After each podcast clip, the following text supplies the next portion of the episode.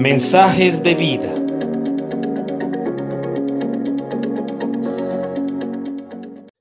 Buenos días, te saluda Nicolás Espinosa. Hoy compartiré contigo el tema Me pregunto. Cuando leo las fascinantes y verdaderas historias de la palabra de Dios, casi que no puedo leerlas sin susurrar Me pregunto. Un me pregunto, por ejemplo, si Eva comió más de ese fruto prohibido, o cómo habrán sido las noches de Noé durante esas tormentas en aquella arca, o cómo habrá alimentado esos animales, o cuál fue la convivencia que vivió esa familia durante el tiempo del diluvio.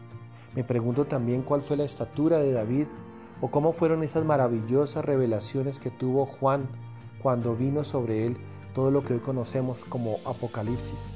También me pregunto si Pablo iba a pie o a caballo el día que se encontró con Jesús camino a Damasco. Estas y muchas otras preguntas pueden surgir cuando leemos la palabra de Dios, pero hay otra clase de preguntas que ya no es necesario hacernos, porque su respuesta es absoluta, veraz y contundente. Preguntas como, ¿le interesamos a Dios?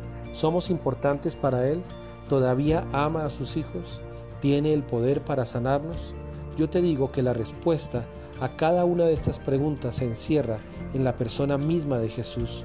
Cuando Él decidió venir aquí en la tierra, nació en aquel pequeño establo, también fue puesto su nombre Emanuel, que significa Dios con nosotros. Dios quiere hacer parte de tu vida diaria, de tu matrimonio, de tu hogar, de la crianza de tus hijos, de tus proyectos financieros.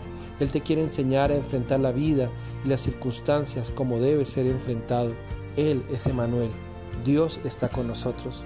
Cuando murió en la cruz y recibió el castigo del pecado nuestro, también Él estaba pensando en ti. Él está diciéndote que te ama, que dio su vida por ti, que Él está interesado en ti, que tiene el poder para darte la sanidad que necesitas en tu cuerpo. La sangre de Jesús tiene el poder para perdonar tus pecados. La sangre de Jesús tiene el poder para sanar tus dolencias, tus enfermedades, tus heridas. Él tiene el poder para redimirte de la maldición del pecado. Jesús piensa en ti. Él está interesado en ti. Tú eres importante para Él. Por lo tanto, deja ya de hacerte estos cuestionamientos y más bien cree en la respuesta a las preguntas que a veces nos hacemos. Esa respuesta es Jesús mismo.